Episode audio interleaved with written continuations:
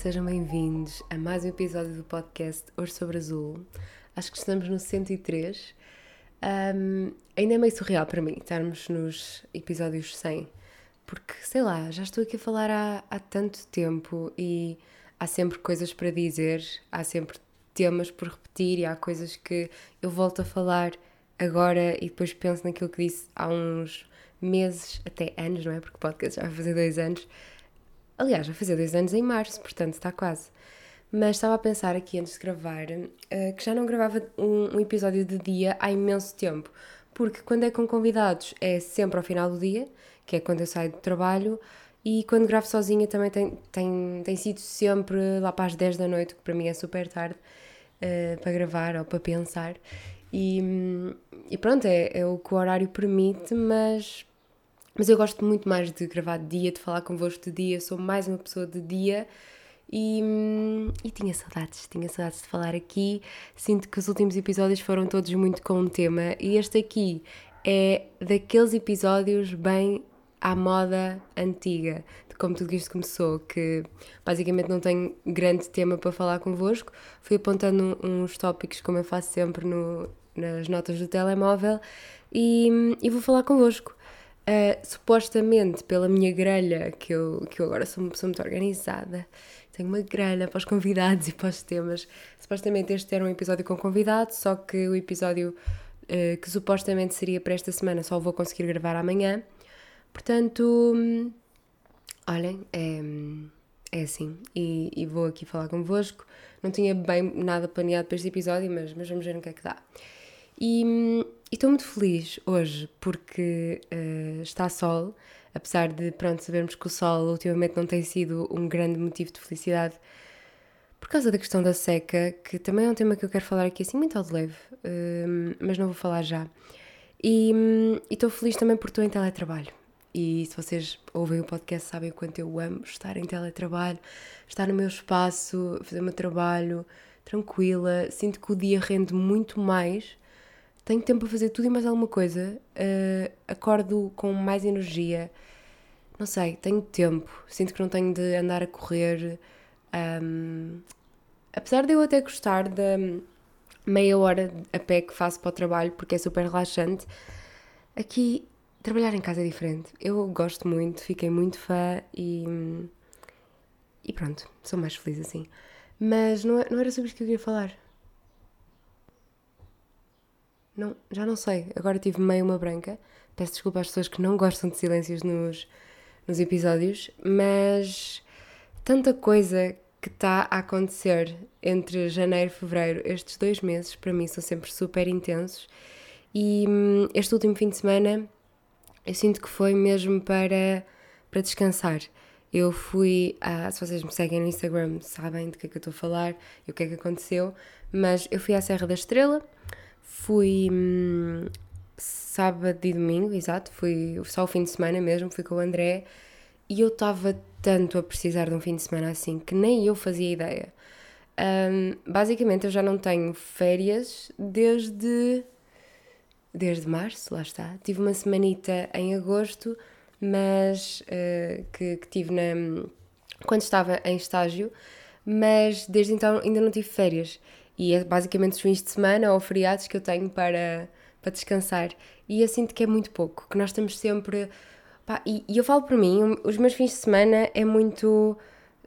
Eu às vezes tenho de me obrigar a ficar no Porto para conseguir ter um fim de semana mais relaxado, porque sempre que eu vou a Viseu, e eu adoro ir a Viseu e tento sempre que possível ir a Viseu aos fins de semana, mas sinto que hum, que é super correr, porque de repente, sexta-feira, ao final do dia, apanhar autocarro, chega a Viseu super tarde, uh, depois, sexta-feira à noite já nem se aproveitam, é? Porque chego tarde, é falar um bocadinho com os meus pais e dormir, e, e depois é o sábado e ao domingo, ao final do dia, já estou a regressar outra vez para o Porto, depois segunda-feira volto àquela rotina, preparar comida, trabalho, não sei o quê, não sei o quê, não sei o quê. E, eu sinto que é super a correr e que quando vou a Viseu, a menos que vá com um propósito específico, uh, é muito também uh, fazer outro, outros projetos que tenho de fazer ou um, tratar de, das encomendas, porque as encomendas vão todas para Viseu e, um, e é imensa coisa para gerir, depois estar com a família, não sei o quê, o tempo, e eu, eu tento sempre não, não ter bem uma agenda quando vou a Viseu. Uh, ou seja, há coisas que têm mesmo de ser feitas porque estão agendadas, mas tento não criar muitos planos, tento ser sempre uh, seguir um bocadinho a onda daquilo que os meus pais quiserem fazer, do que a minha família quiser fazer, para também passar tempo de. Ai, de repente estou a falar muito próximo do microfone. Mas para passar tempo de qualidade com eles também. E, e é muito isso que eu tento fazer. Então sinto que não descanso mesmo, aquela coisa de ah, não fazer nada, estar tranquila ou passear, não sei. Então, quando eu fico no Porto, é, é um bocadinho para, para limpar a casa também a fundo, porque é, preciso e dar-lhe assim umas, umas limpezas profundas como eu tanto gosto. Por acaso é uma coisa que eu descobri que gosto recentemente, que é limpar e arrumar a casa. Eu, eu gostava imenso de arrumar o meu quarto, uh, sempre gostei, mas agora que tenho a minha casita, dá-me imenso prazer limpar e ver tudo impecável. Adoro. Uh, e obviamente que durante a semana uma pessoa vai tentando fazer aquela limpeza, não é? Mas gosto e é preciso, é necessário fazer uma limpeza profunda de vez em quando. E os fins de semana que eu fico cá no Porto também servem para isso, servem para passear, porque durante a semana, uh, vamos ser honestos, não é? Uma pessoa, quando se trabalha 8 horas por dia, não sobra assim tanto tempo para. Seja, e está de noite, não é? Agora já nem tanto, e é uma coisa que também me deixa feliz, que é uh, sair do trabalho e está de dia. Mas até então saímos do trabalho e está de noite e de repente só queria ir para casa. E, e uma coisa que eu tenho tentado fazer também para contrariar isto é uh, convidam-me para ir tomar um café depois do trabalho, eu tento dizer que sim, a menos que não possa mesmo, que tenha alguma coisa combinada e que não dê. Convidam-me para um, ver ao cinema, como aconteceu ontem, e eu digo que sim. Um, e tento, estou a tentar dizer mais que sim um, a este tipo de convites que sejam mais em cima da hora. Porque eu tenho um bocado de dificuldade em, em aceitar isso. Eu gosto de tudo muito planeado, as coisas programadas com tempo de antecedência e, hum, e tenho tentado desapegar-me um bocadinho disso e aproveitar mais as oportunidades que surgem no momento. Ontem, por acaso, surgiu uh, no trabalho um convite para ir ao cinema e eu fui. Uh, tinha planeado gravar este episódio ontem à noite, mas pensei, olha, amanhã estou em casa, então, à hora do almoço, uh, consigo gravar este episódio. Porque agora estou sozinha em casa e já tinha saudades. Gosto muito de estar sozinha em casa. Um, mas isto tudo para me justificar e para explicar o quê? Ah, o, o quão bem me soube este fim de semana. Exato. Pronto, é claro que me sabe muito bem os fins de semana que eu passo aqui no Porto, a passear, não sei o quê, adoro ir à praia, mas estava a precisar de um fim de semana longe e mais desligada e longe de, das minhas duas realidades que são Porto e Viseu. Então surgiu a oportunidade de ir à Serra da Estrela, que é só um dos meus sítios favoritos no mundo. Eu adoro a Serra da Estrela desde criança. Isso é uma coisa que eu até estava a comentar com, com o André, fui eu e o André, uh, que é. Não sei, eu sinto, sinto uma, uma ligação muito forte com a Serra da Estrela. Sinto que das minhas memórias mais felizes que eu tenho foram vividas na Serra da Estrela, com a minha família, uh, desde pequenina, desde muito pequenina, e sempre gostei muito. Uh, não havia neve, basicamente, aquilo era gelo, e ao pé da pista de, de ski havia aquela neve artificial. Fiquei um bocadinho triste, mas nada que eu não tivesse à espera, não é? Por acaso eu já não vejo mesmo assim um nevão na serra há muito tempo e tenho saudades, porque é lindo, é maravilhoso e, e sinto que de ano para ano tem sido mais raro, o que é um bocado triste um, consequência também das, das, alterações climáticas, não é? E se não chove, não há neve e, e é um ciclo vicioso. Um, mas pronto, Serra é sempre Serra e Serra é sempre linda e um, ficámos num, num sítio maravilhoso, ficámos na Casa do Fundo. E eu nem tenho palavras para o quanto eu fui feliz naquele sítio, porque normalmente ficamos sempre em hotéis ou Airbnbs e o ambiente nunca é tão familiar. E os meus pais tinham uns amigos, quando eu era criança, que tinham uma quinta, assim também de turismo de habitação. Tinham, moravam lá e depois tinham, aquilo era muito grande, e tinham outros quartos onde recebiam hóspedes. E fez-me muito lembrar esse, esse ambiente de ok, tu não vais só para um hotel, tu não vais só ficar lá a dormir e é um sítio onde vais ficar de passagem.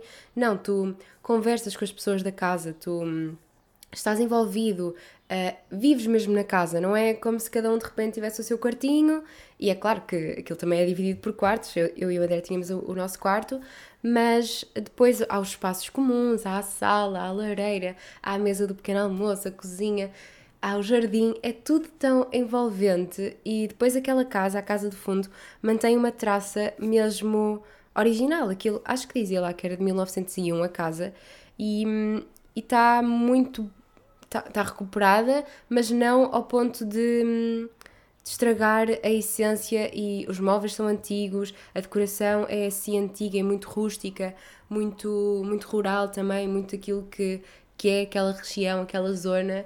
E também me diz muito porque faz-me lembrar uh, as aldeias dos meus avós, faz-me lembrar a minha infância, faz muito lembrar toda essa parte, então fui muito feliz neste fim de semana. O, o anfitrião. Uh, ai, agora engasguei. O anfitrião da casa uh, chamava-se Pedro e um, ele foi impecável connosco. Eu nem tenho palavras. Eu fiquei. A palavra aqui é mesmo agradecida, porque ele proporcionou-nos uma experiência incrível. Sabem o que é? Um, nós fomos queríamos fazer um trilho e ele levou-nos até um certo ponto e disse: Olha, vão por ali e depois têm a opção ou de voltar para trás ou podem ir por aquele caminho e não sei o quê. Fizemos os passadiços do Pereiro e depois ali a meio abandonámos e fomos pelo meio do, do mato e pelo caminho que o, que o senhor nos tinha sugerido, que o Pedro nos tinha sugerido e foi incrível. Então, vocês estão a ver se vocês forem de grandes cidades, provavelmente não experienciam isto muitas vezes, mas, e mesmo em Viseu também, também não acontece. Até em casa dos meus avós, eu sinto que não acontece muito e eles vivem numa aldeia, mas ali, aquilo é, fica em ceia, by the way, ali é silêncio absoluto. Só se ouve a natureza, os animais, os pássaros, as galinhas, isso são animais, pronto, redundante. Mas as árvores, não, não se ouve mesmo mais nada. Um, foi, eu acho que já não me lembrava de estar num ambiente tão silencioso há mesmo muito tempo. E foi tão bom porque. Pá, não sei, estar ali sentada naquelas cadeirinhas do, do pátio da casa ao sol, um, a apanhar sol em silêncio, depois a ler naqueles. Eu senti-me relaxada como já não sentia há muito tempo. E sinto que isso também está a refletir nesta semana, porque sinto que, estava a precisar de parar e que agora consigo olhar para as, para as coisas de outra perspectiva, porque eu acabei a semana passada, sexta-feira, completamente cansada e estressada e nervosa com tudo, e agora sinto que, que estou muito mais tranquila e a lidar com, com as coisas de outra maneira. E não sei, parece que nós contamos bem, nem levamos as coisas para o lado tão pessoal e não sei, sinto-me sinto bem, sabem? Uh, mas isto tudo para dizer que recomendo muito irem para a Casa do Fundo se estiverem a pensar em ir para a zona da Serra da Estrela. O nosso percurso foi, foi muito simples, nós também, assim, nós conhecemos bem a Serra, não é? Somos, somos ali do, do lado. Aliás, foi muito engraçado porque agora na casa onde eu estou em Viseu, um, nós temos vista para a Serra da Estrela. E depois da Serra da Estrela dá para ver Viseu. Então é muito engraçado. Um, mas pronto, pormenores. E agora perdi-me. Ah, ia dizer basicamente aquilo que nós fizemos. Um, pá, é sério, eu, eu agora fico mesmo irritada quando digo muitas vezes um. Eu, eu sei que falo, faço este tipo de coisas desde o início do, do podcast, estas bengalas de fala, mas eu fico mesmo chateada quando reparo nelas enquanto estou a gravar e depois parece que me perco no raciocínio. Mas pronto, vamos tentar ignorar e as bengalas fazem parte e vamos tentar melhorar isto. Mas estava a falar de. Hum, hum, hum. Eu não sei o que é que está a passar hoje, mas eu estou cheia de brancas. Estava a falar do percurso, exatamente. E nós começámos, fomos logo diretos para, para a zona da Torre, para, para a zona da Lagoa Comprida. Um, Deixem-me só ver aqui isto, porque eu acho que estou mesmo a falar muito próxima do microfone. Ok, vamos ver, vamos ver como é que isto corre. Uh, fomos para essa zona, Lagoa Comprida, Torre, uh, estava um dia maravilhoso, a, a, Serra com Sol é ótima, é mais segura também. Eu recebi algumas mensagens a perguntar se eu não tinha medo de conduzir na Serra e não, foi super tranquilo. Um, ora conduzo eu, ora conduzo o André e um, eu não gosto muito de, subidas por causa do ponto de embreagem, mas uh, devo dizer que me safei muito bem porque levei o carro até, até lá em cima e foi super tranquilo, honestamente. Estava um dia maravilhoso, estava muito frio, estava sensação térmica de menos 6 graus, uh, mas bem agasalhados, sabe bem, sabe bem esse frio, faz bem à alma, faz bem à pele até. Uh, tinha muitas saudades da Serra. Eu fui lá o ano passado também, fomos para a casa de São Lourenço, mas foi, foi mais assim de fugida porque estava tudo fechado e fomos só mesmo para, para celebrar o nosso aniversário na altura. Mas este ano aproveitei mesmo a Serra. Onde é que nós fomos mais? Acho que fomos ao Vale do Rocinho também. Uh, tentámos ir assim a alguns pontos que são ali na Serra, a zona do Mondeguinho também.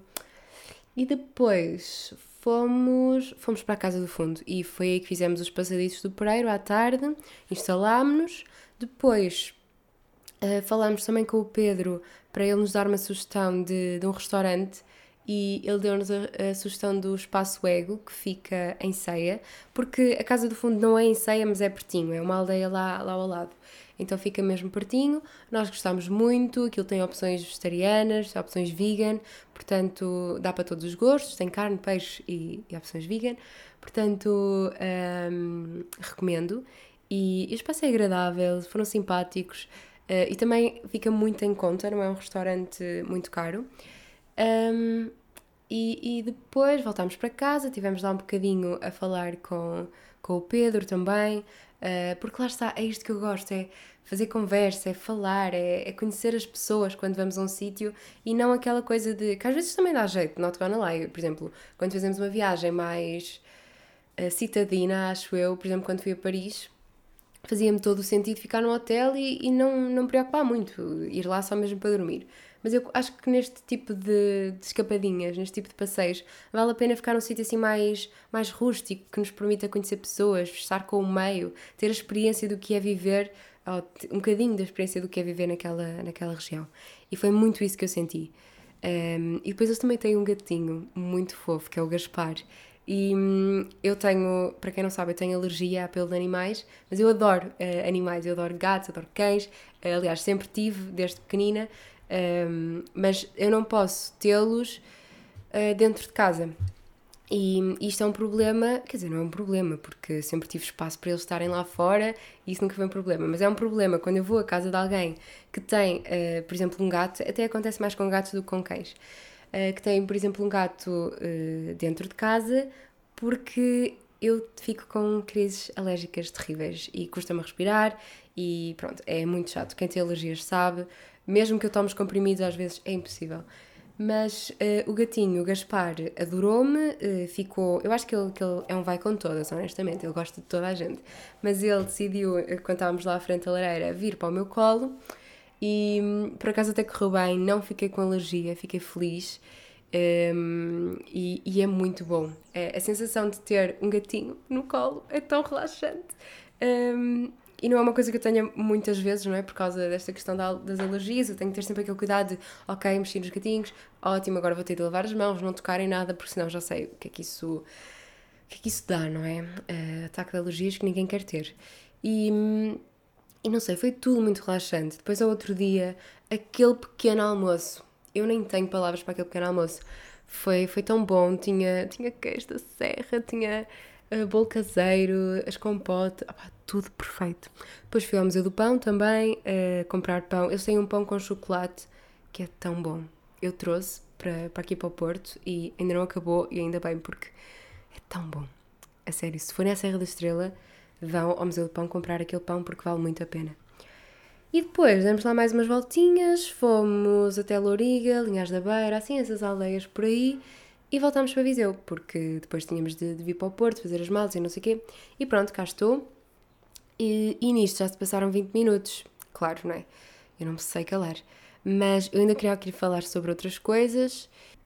Estava aqui a ver o que é que tinha apontado e queria falar sobre aquela questão que, que tem saído muito das notícias, que é o relatório da cultura, sobre os portugueses não lerem, os portugueses não consumirem cultura. E este é um tema que eu sempre achei muito interessante, estas questões todas um, de sociologia e demografia e dos comportamentos da sociedade. Geografia era uma das minhas disciplinas favoritas, essa história, uh, quando estava no secundário. E um, eu, por acaso, uh, acompanhei um bocadinho de perto esta, esta questão de ter saído o relatório, do tipo de notícias que se fizeram.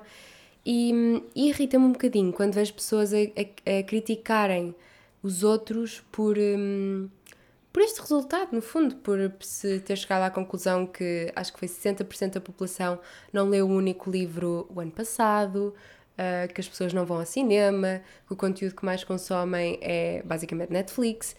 E sabem, eu também era capaz de ser a pessoa que julgava há um ano atrás, mas agora que a minha realidade é diferente, agora que a minha realidade é uma realidade de, de trabalhar 8 horas por dia, uh, e, e, eu sou uma pessoa ainda privilegiada porque há quem trabalhe bem mais, um, mas eu, eu consigo perceber e consigo ver onde é que está o problema e acho que devia ser claro para toda a gente, porque quando se trabalha 8, 9, 10, 12 horas por dia, se tem filhos, se tem uma casa para cuidar, porque isto também é outra coisa, eu acho que às vezes as pessoas nem têm noção, e eu vejo isso também muito por pessoas da minha idade que que pronto, não, ainda não saíram de casa dos pais, que ainda vivem com os pais, e é toda uma logística diferente. Vocês saírem do trabalho, chegarem a casa, terem o jantar feito, a casa limpa e comerem, e é diferente se vocês chegarem a casa, ainda terem de cozinhar, se calhar ir às compras, limpar a casa, arrumar tudo, lavar a louça.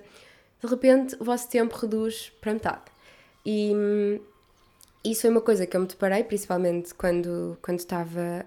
Um, eh, quando vim viver para o Porto, é uma coisa que eu não sentia tanto quando estava em teletrabalho e que acho que o teletrabalho também ajuda porque permite facilitar muito esta questão dos horários e acho que é um, um dos principais pontos a favor do teletrabalho. Mas um, isto é, é, basicamente uma rotina normal, mas há pessoas que ainda acrescem os filhos, que saem tarde, que se calhar têm de fazer um part-time, há pessoas que estudam e trabalham ao mesmo tempo. Ou seja, digam-me onde é que essas pessoas. Nem, eu nem vou pôr a questão do tempo têm energia para pegar num livro à noite e ler um capítulo que seja.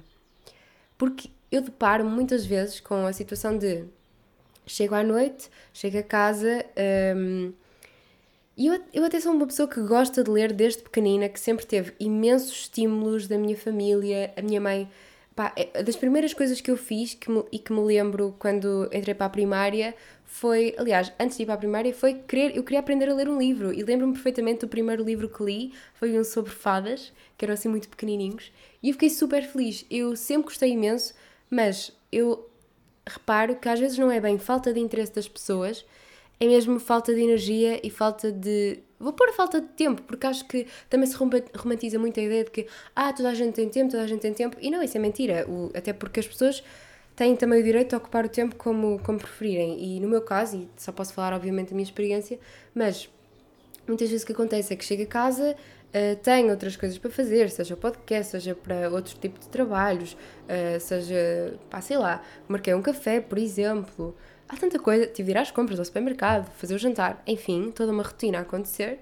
E depois chego às 10 da noite, estou cansadíssima e ao outro dia vou acordar às 7 da manhã então, um, o que eu faço a maior parte das vezes é até tento ler uma página ou duas, mas acabo por adormecer. E, e o que eu quero mesmo é dormir e estou cansada e, e depois fico até um bocado frustrada porque não consigo ler o suficiente, porque queria ler mais.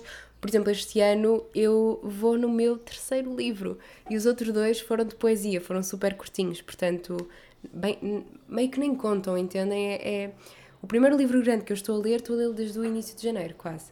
E é um bocado crítico porque. Hum, quer dizer, não é bem crítico porque isto não é uma competição, obviamente, mas eu sinto-me mal, eu, eu, queria ler mais.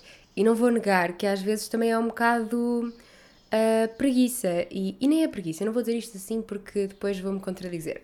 Mas às vezes é mais fácil uh, pegar no telemóvel, porque até, pronto, há, estudos, há notícias que saem sobre isso que é aquela coisa de que tiveste o dia todo tão, tão, tão cansado e a trabalhar e não sei o quê, que ao final do dia queres perceber um bocadinho como é que está a, acontecer o mundo no digital e é uma maneira de te manteres um, conectado no fundo, então é mais fácil e mais tentador pegarmos num telemóvel ou numa Netflix, por exemplo, do que pegarmos uh, num livro. E, e às vezes temos mesmo nos.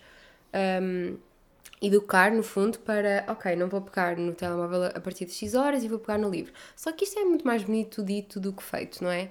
E, e eu, por acaso, nem sou uma pessoa que. Hum, ou seja, tal como digo que não tenho tempo para ler, também não tenho tempo para, para estar na Netflix. É, aliás, eu tenho um filme que está a meio para ver, um, porque também, tal como adormeço a, ver, a, a, ler livros, também adormeço a ver filmes. E, hum, e isto é, no fundo, eu, eu, eu acho que o que faz com que as pessoas prefiram uma Netflix a um livro é porque ler exige uma, uma dinâmica e uma predisposição diferente do que ver Netflix. É mais fácil ver Netflix do que ler, isso é óbvio. E não há nada de errado nas pessoas. Eh, eu não gosto muito de o fazer, eu prefiro, honestamente, ler um livro do que ver Netflix. Mas não há nada de errado nas pessoas quererem ver Netflix para se abstraírem depois de um dia de muito trabalho, porque já foram deitar os feeds e querem um momento só para elas. E é ok haver pessoas que gostam de ler e que essa é a maneira delas de se abstraírem, e é ok existirem pessoas que preferem ver uma série na Netflix, ver um filme, etc. O que for. Um, e acho que também é mau nós partimos para a crítica pelo conteúdo que as outras pessoas consomem, porque também há muita crítica de, do tipo de livros que se lê, ou seja, meio que julgar as pessoas pelo, pelo livro que elas estão a ler. E acho que isso também desmotiva um bocadinho as pessoas da leitura. E se calhar uh, há pessoas que até uh, queriam ler mais, mas ainda não descobriram o tipo de livro que gostam. E, e eu própria às vezes sinto isso. às vezes estou a ler livros e penso, hum, eu acho que estou a ler isto só porque uh, é, é meio não é moda, mas é, é aquela coisa que se espera que uma pessoa leia, aquelas coisas mais literárias da história, não sei o quê. E há tanta leitura incrível, há, há autores incríveis um, que nos prendem e quando nós os descobrimos, realmente aí não, não há dúvida. Eu, por exemplo, eu sei perfeitamente que estou a demorar, a demorar mais a ler este livro porque, porque ele não me está a puxar. Porque se o livro me tivesse a puxar, ah, eu garanto que, que ele já estava lido. Só que eu estou mesmo a insistir com este porque porque quero acabá-lo e porque eu tenho muito aquela coisa de deixar livros a meio, o que é ok, é super ok, mas uh, estou uh, a tentar insistir neste porque também ler em inglês faz-me bem. Eu estou a ler o da Sally Rooney, by the way, que agora nem me estou a lembrar do nome. Uh, Beautiful World, não sei. Mas pronto, é aquele da capa azul, sabem que está super trendy. E eu confesso que fui um bocadinho na onda. Foi um bocadinho de, ok, este livro está toda a gente a falar, as pessoas estão a gostar, vou ler e a mim não me está a puxar muito. Mas é a tal coisa de que se, quando nós encontramos aquilo que gostamos de ler e quando não julgamos o que os outros leem só porque é diferente daquilo que nós gostamos de ler, eu acho que, que é um grande incentivo à leitura também. Um, e acho que a nossa sociedade, por trabalhar muito, por ter muitas responsabilidades e por ter muita coisa na cabeça, às vezes até estão a ler e nem conseguem estar a focar, e a Netflix sempre é aquela coisa que distrai. Pronto, é diferente, eu acho que é diferente. E, e depois também, nós não temos muitos estímulos para a leitura, nem para a cultura no geral. Eu lembro-me de estar envolvida num projeto de teatro quando tinha 18 anos, uh, no secundário, no meu último ano de secundário, que era um projeto que eu já acompanhava desde muito novinha, porque ia ver os espetáculos, mas só consegui fazer parte no, no 12 ano. E eu tinha uma amiga minha que disse que, que participou comigo nesse projeto e que me disse que a primeira vez que ela ia entrar numa sala de teatro ia ser para, para os ensaios daquela peça que, que nós estávamos a preparar. Ou seja, em 18 anos de vida, eu tinha uma amiga minha que nunca tinha ido ao teatro. Em Viseu, que não estamos a falar de uma aldeia, que não tem acesso, se calhar, a um teatro por perto. Estamos a falar de Viseu, que tem um teatro, que tem imensos programas culturais. Portanto, isto também, nós não podemos culpar as pessoas quando não há bem um background de cultura e incentivo à cultura no nosso país. Não há incentivos à cultura, não há apoio à cultura, já sabemos. Um, é, é, raro ver pais a ir ao teatro com os filhos e quando o vemos é quase como, como se fosse uma elite. Opa, eu sei perfeitamente que tive o privilégio de ter uma, uma família que sempre me, fez uma imersão cultural gigante. Eu, eu vou ao teatro desde que tenho um ano de idade, porque, aliás, eu participo, eu faço teatro desde essa idade. Um, e acho que já contei aqui a história. E, e sempre. E depois há outra coisa, eu também acho que tive uma, uma escola primária muito boa. Tive uma. Andei numa escola pequenina, a minha professora e a escola levavam-nos muito ao teatro, e eu acho que muitas vezes os primeiros contactos que, que as pessoas têm com, com o teatro e, e com vários tipos de cultura é através de, da escola. Acho que mesmo a questão dos livros, eu sempre tive uma professora que incentivava muito, muito, muito a ler. Eu lembro que nós líamos todos e não sei, sinto que a minha primária foi um bocadinho, aliás, não, não foi um bocadinho, foi muito diferente do que é agora e que havia mais um incentivo a ler, a escrever, a, a descobrir, a, a, fazer teatros também. Eu fazia imensos teatros para, para a escola. Um, sentia que nos dava mais liberdade, mais liberdade criativa. Se calhar nem, também tínhamos outra parte, eu lembro perfeitamente de, de passar-me com a matemática e de ter o português também e de ter o estudo do meio, Uh, mas sentia que a parte artística estava muito presente também.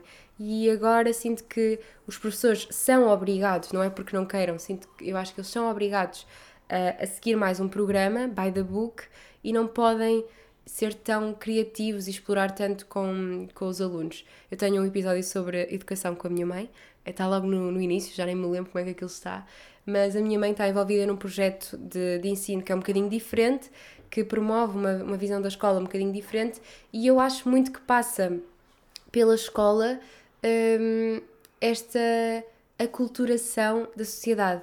Passa pelos miúdos, porque se muitas vezes os pais não têm tempo de os levar a um teatro, de lhes ler uma história, uh, o que eu acho triste, mas percebo e não julgo, porque há famílias que têm vidas mesmo muito difíceis, Uh, mas a escola acho que pode ter esse papel e acho que era importante que tivesse esse papel. E eu sei que há imensos professores incríveis que se esforçam para levar este tipo de conteúdo aos alunos, para irem à hora do conto, para lhes lerem uma história. Eu não sei se isso ainda se faz, mas eu lembro-me que uh, os pais iam à, à nossa sala, pai, os pais que quisessem, claro, iam lá e contavam uma história, depois fazíamos meio que um teatro. Ou seja, sinto que sempre vivi imergida nisto. E, e é claro, depois também parte um bocadinho do do gosto de cada um. Há pessoas que podem não gostar de ler e é ok, há pessoas que podem não gostar de ir ao teatro, é ok, há pessoas que não gostam de ir ao cinema, por aí fora. O cinema acaba por ser ainda uma, uma arte mais, mais enraizada, não é? Com aquela coisa de ir ao cinema, da Netflix também. E hum, eu acho que também há meio que uma hum, problematização deste, desta questão de ver filmes e da Netflix. Mas eu tenho uma irmã que de nós as três é a que lê menos, mas é que tem uma cultura de cinemas e séries maior. Ela já viu filmes que eu nunca vi na vida e filmes clássicos e ela tem uma cultura de cinema muito maior que a minha. Portanto, eu acho que nós não somos ninguém para apontar o dedo e dizer ah, eu leio 50 livros por ano, sou intelectualmente superior a ti porque vejo 50 filmes por mês. Não sei, pá, estou a fazer comparações. Mas acho que nós, que a cultura não se deve medir em, em quantidade, nem sequer em qualidade, porque a qualidade é subjetiva. Acho que deve haver sim um incentivo à cultura, mas isto não é uma coisa linear e não se deve apontar o dedo aos portugueses de vocês são uns incultos não porque não leem, porque 60% da população não lê um único livro uh, em 2021 uh, eh, e tentar se calhar perceber o porquê. Não é apontar o dedo porque não o fazem, mas perceber o porquê que não o fazem. E têm saído muitas reportagens e entrevistas sobre isso e acho que é super interessante, honestamente. E depois também há outra coisa que ainda nem tinha chegado aí, que é o preço da cultura. Em Portugal, para, para se ir a um concerto, para se ir a um museu, para se ir a um teatro até, Uh, é claro que há hotéis, hotéis de repente passei-me, há, há, museus gratuitos e, hum, e há concertos gratuitos e há uh, teatros gratuitos ou que custam os bilhetes um euro, por exemplo. É claro que há, há, há, cultura acessível, só que muitas vezes a cultura acessível depois também não tem apoios por parte do Estado, uh, por parte de, de, entidades, de mecenato, etc, etc. Um, mas há um tipo de cultura uh, que é da elite, claramente, e que muitas vezes há famílias que não a podem pagar e isso é uma realidade em Portugal. As, as pessoas em Portugal têm um nível de vida muito baixo e muitas vezes também aqueles, aquele tipo de espetáculos, seja ele qual for, que é gratuito, não é suficientemente divulgado ou não chega às pessoas que, a quem poderia interessar, porque isto depois é um ciclo vicioso também. E podíamos estar aqui um episódio inteiro a falar sobre isto. Eu também não sou a pessoa mais especialista para falar, era interessante ter aqui alguém para falar sobre esta parte da cultura. Se tiverem sugestões, podem me mandar, porque agora estava a pensar aqui e isto dava mesmo um bom tema para, para um episódio. Mas outra coisa que eu tenho reparado, e era aqui que eu queria chegar, é que, por exemplo, em Paris, eu estive em Paris há umas semanas E eu entrei em dois museus gigantes e podia ter entrado em muitos mais e não paguei nada por ter menos de 25 anos. Ou seja, os jovens em Portugal quase que não têm incentivo nenhum a, a consumir cultura. Uh, às vezes há aqueles preços mais simpáticos por sermos jovens, por sermos estudantes, mas ainda assim continua a ser caríssimo. E hum, eu lembro-me de, de, ir muitas vezes com a minha família a museus, e vou dar o caso específico de Sintra, uh, para ir ao, ao, Palácio da Pena. Aquilo é caríssimo. Uma família deixa ali logo. Pá, eu não me lembro do bilhete, mas eu acho que era à volta de 20 euros por pessoa, ou por aí. Mas é muito caro, entendem? Uma família de classe média, classe média baixa, não consegue pagar um, um bilhete para uma família de 5 pessoas, por exemplo, para irem a um sítio desses. E é aí que eu também acho que, que, que, há o privilégio, obviamente, e que eu sou muito privilegiada porque tive a oportunidade de visitar coisas incríveis. Os meus pais sempre incentivaram muito esse, essa fome de cultura e de querer saber mais e não sei o quê. Mas nós não podemos mesmo culpar as pessoas. E acho que devia haver mais. Há, por exemplo, aquela questão do, de termos o primeiro domingo do mês um, com alguns museus gratuitos, como é o caso de Serralves, e obviamente eu tento aproveitar mas uh, tornar a cultura mais acessível. E isso também tem de ser com incentivos do, do Estado, obviamente, porque senão a cultura também não sobrevive. Mas é incrível como eu vou a Paris e por ser jovem da União Europeia, ter menos de 25 anos, posso entrar em tudo o que me apetecer. Eu subi à Notre, à Notre Dame, calma, agora passei não, não é Notre Dame, ao Arco do Triunfo, uh, de graça. Dá para fazer imensas coisas de graça em Paris uh, e e tudo isto porque somos jovens e é um incentivo a visitar a cultura. E acho que há outros países na União Europeia que também o fazem. Mas depois, no nosso próprio país, por exemplo, eu dei este exemplo. Eu uh, subi ao, ao Arco do Triunfo de Paris a custo zero. Eu subi ao Arco da Rua Augusta em Lisboa e acho que paguei, já não sei se foi 3 ou 6 euros. Pronto, não é que seja um valor gigante, mas faz a diferença, entendem? Pode não fazer a diferença para vocês, mas pode fazer a diferença para alguém. E tanto que se podia dizer sobre esta questão da cultura, eu acho que o importante é, é mesmo não apontar o dedo, e, e aqui um bocado em jeito de resumo, e tentar perceber. Perceber o porquê das pessoas não lerem, porquê das pessoas não irem a um teatro, porquê das pessoas não irem a um cinema. Um, e não é, nunca vai ser, por haver falta Ai, desculpem, deixei aqui os fones. Por haver falta de qualidade uh, cinematográfica em Portugal, por haver falta de bons teatros, de bons espetáculos, de bons concertos, de bons livros, bons escritores portugueses, muito bons. Uh, nós temos cultura incrível, temos é cultura que não é suficientemente apoiada, que não é suficientemente divulgada até uh, às pessoas certas, que é uma cultura muito de elite, que vão sempre as mesmas pessoas, e eu sou de, de Viseu, de uma cidade pequena, e. Hum, e notava muito isso, eu ia ao teatro e uma pessoa até se comentava isso, é, são sempre as mesmas pessoas, vêm sempre as mesmas caras. E, e isso é uma pena. Por isso hum, não, não tenho bem uma solução para o problema, mas acho que o, o primeiro passo é não, não julgar ninguém pelos seus hábitos de consumo de, de cultura, porque isto tem muito que se lhe diga.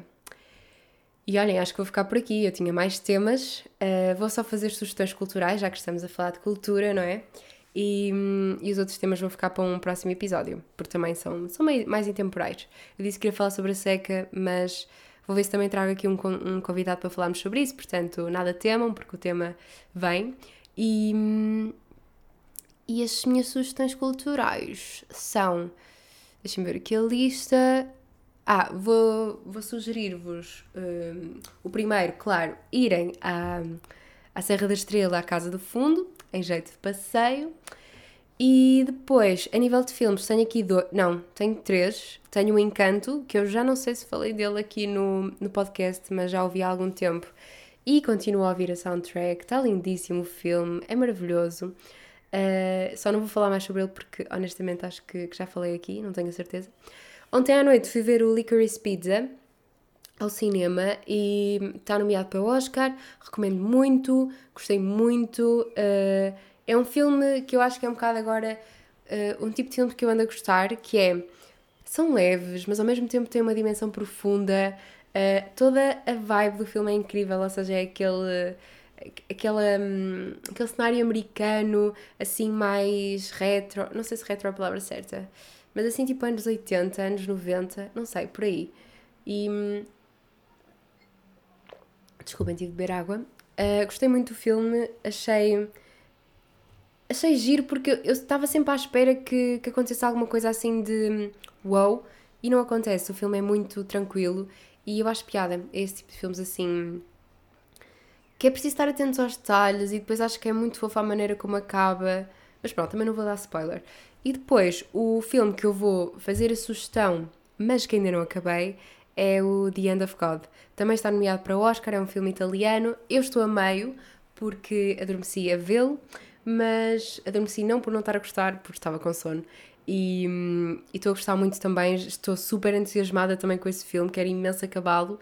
E, depois também falo melhor sobre ele quando acabar.